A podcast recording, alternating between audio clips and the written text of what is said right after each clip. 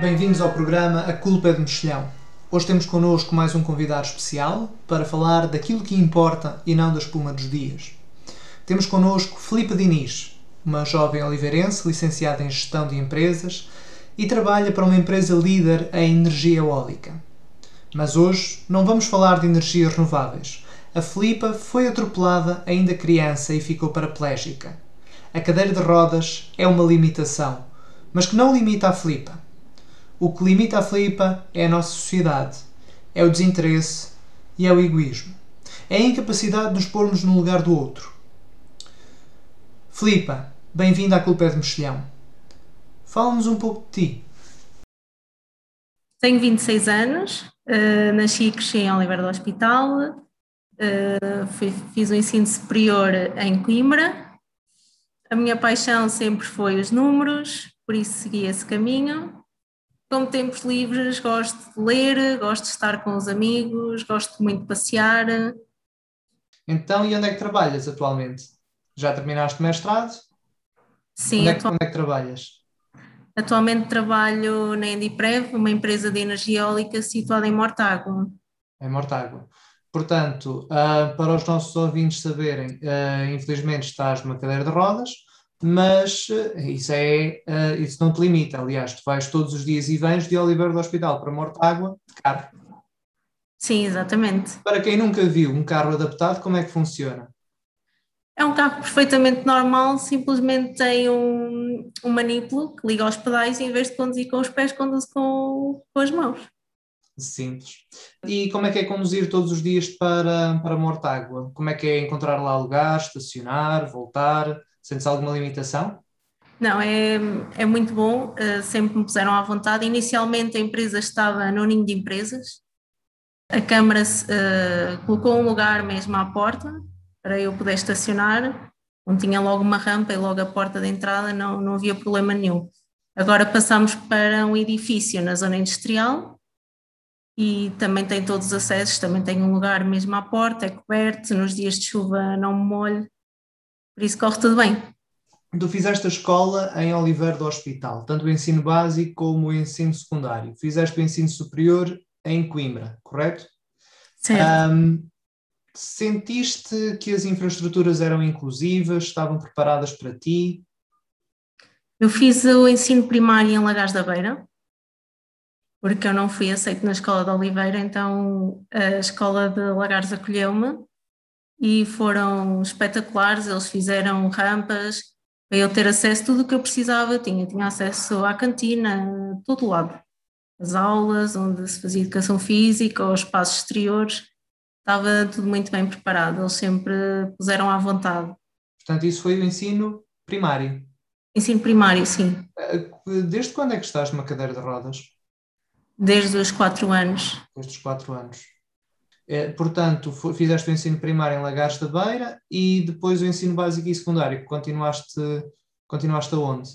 No ensino básico vim para, para Oliveira, para o agrupamento, e fiz o básico e o secundário lá. Uh, no básico, as, as, instalações eram, eram boas, eram acessíveis, uh, conseguia aceder a todo lado. No secundário, já não foi tanto assim. Eu lembro-me de uma situação que eu segui a área de científicos e então tinha biologia e geologia. E a sala de geologia era no andar de cima.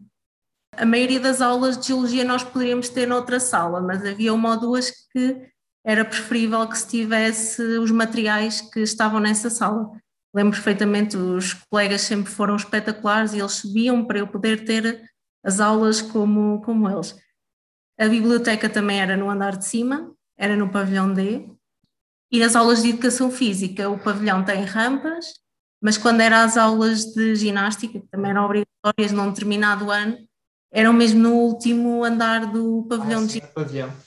Portanto, a biblioteca da escola uh, era muito difícil a ir. Eu nunca fui. Nunca foste à biblioteca da escola secundária? Não. Eh, e achas que os professores estavam, estavam ocorrentes da, da situação? Eles tinham noção que eu não conseguia ir, porque, quando, sobretudo nas aulas de educação física, quando estava a chover e não havia espaço no pavilhão coberto, As aulas de educação física eram na biblioteca.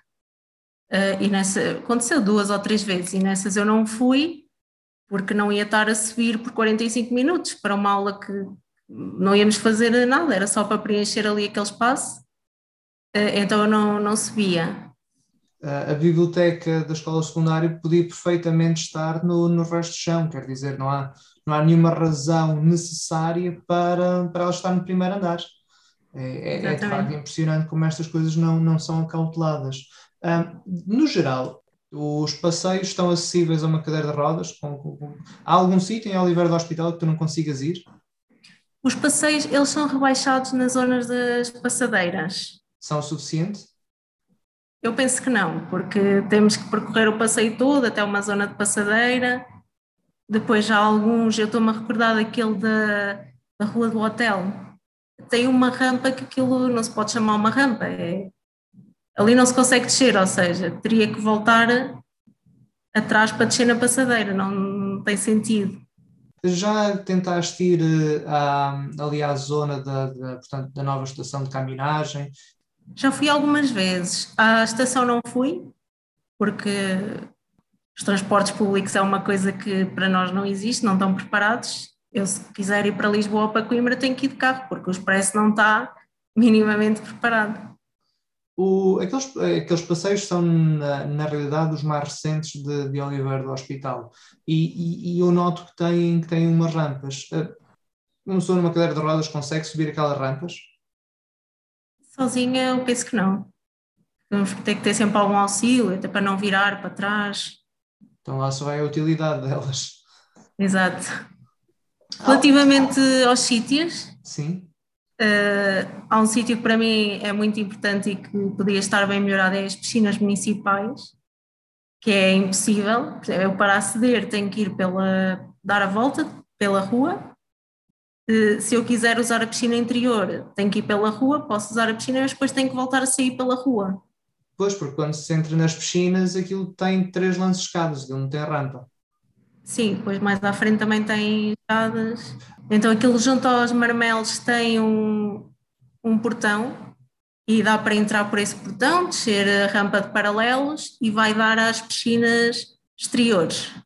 E aí tem uma porta que dá para ir para a piscina interior. Mas elas não estão minimamente preparadas para nós utilizarmos. Então, neste caso, que balneário é que tu usas quando vais às piscinas? Não uso. Por isso é que eu fazia natação quando era pequenina e depois tive que deixar de fazer porque eu tinha que vir tomar banho a casa e acabava por ficar doente. As piscinas são, de facto, uma infraestrutura importantíssima e uma das primeiras a ter de ser inclusiva. Mas tudo o que relatas é impressionante e deixa-me sem palavras. O país e o Conselho ainda têm um grande caminho a percorrer em matéria de solidariedade.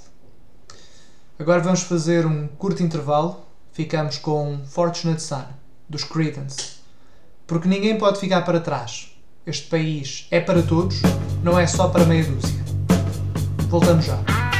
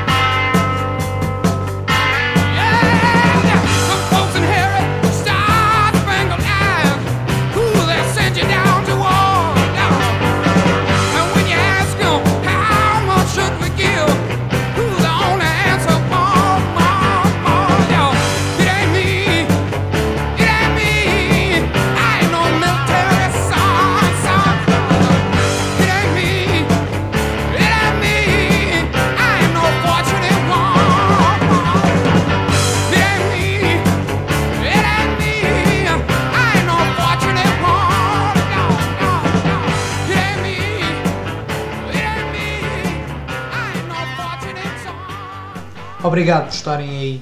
Bem-vindos de volta à Culpa é de Mexilhão. Estivemos a ouvir Fortunate Son, dos Creedence. Vamos continuar a falar de mobilidade inclusiva.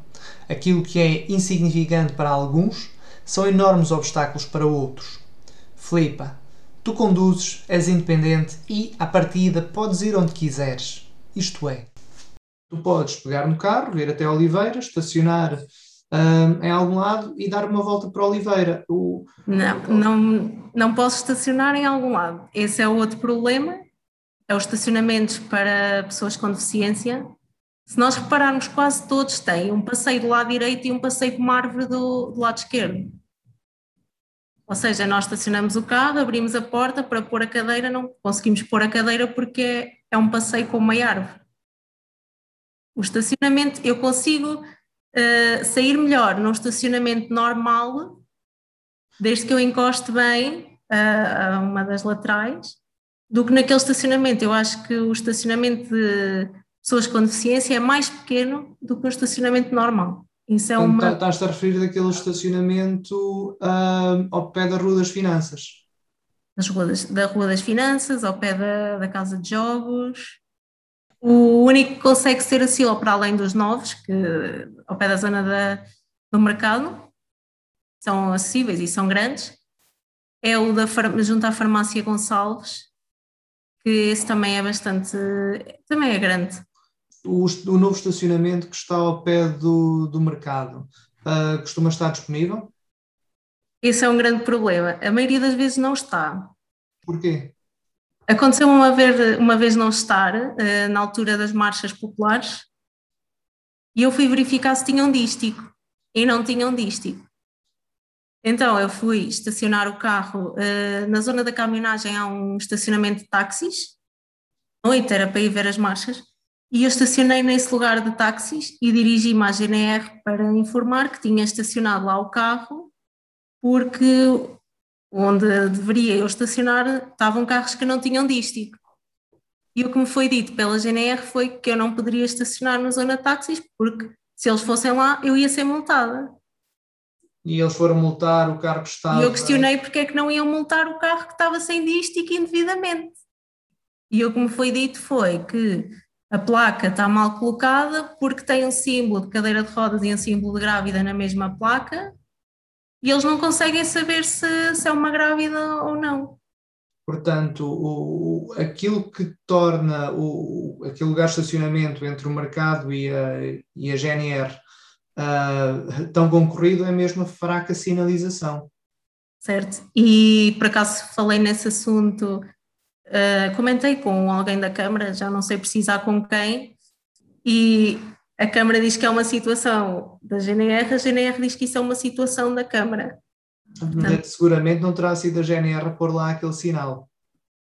Pois, isso eu já não sei dizer quem é que, é, que é o responsável, agora eu não sou de certeza. A mudança só pede uma coisa, vontade. Há algum lugar no Conselho, para além das piscinas, a que tu não consigas aceder? Sim, há outro também tive uma situação caricata, que é o, o edifício do Tribunal, também tem degraus, e é o único sítio onde se pode tirar o cartão de cidadão. Na altura eu estava em Coimbra, eu optei por ir tirar o cartão de cidadão a Coimbra porque era mais acessível e, era mais fácil para mim, mas depois eu tinha que levantá-lo na minha zona de residência. Então eu vi levantar, a minha mãe foi lá, uh, eu estava no carro, ela foi lá para ir levantar porque tinha os degraus e eu não podia subir, e disseram-lhe que tinha que ser eu a levantar e ela disse, então se tem que ser ela, tem que vir eh, subir os degraus. E depois acabaram por, eh, por trazer cá fora, eu assinei, assinei o papel, levantei cá fora. Mas é, são serviços que toda a gente tem que aceder. E não estão minimamente preparados. Para mim seria, seria uma coisa simples, porque têm bastante espaço para fazer uma rampa com pouca inclinação. Podia ser uma rampa na lateral. Não, não, não, não faz sentido que serviços destes não estejam acessíveis. Tu sentes que a tua geração já está muito mais uh, uh, educada em, em, todas as questões de, de, civismo do que, do que as anteriores, não concordas? Sim, eu, eu acho que sim. Uh, e pelo menos eu nunca tive razão de queixa. Os meus colegas havia uma visita de estudo e eu lembro-me de uma, tive uma visita de estudo em que o professor disse que eu não ia poder ir porque aquilo era uma serra, era na, em Aroca, que não ia dar para mim e os colegas disseram que se eu não fosse eles também não iam. E então eu fui, eles puxaram a cadeira por aqueles montes para cima e para baixo e eu fui a todo o lado. Sim, isso nunca, nunca fiquei para trás, eu tive colegas sempre incansáveis. De facto, a, a esperança está, está mesmo na juventude, em, em todos os aspectos. Em Sim. todos os aspectos. Bem, Filipa, muito obrigado pela tua participação. Liberdade é não deixar ninguém para trás. Terminamos assim mais um episódio de A Culpa é do Mexilhão. Ninguém nos leva ao engano. Resta à juventude pegar o mundo pelos cornos da desgraça. A Torá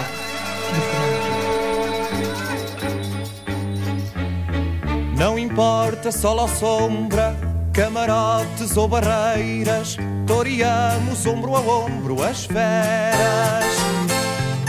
Ninguém nos leva ao engano, toreamos mano a mano, só nos podem causar dano de esperas.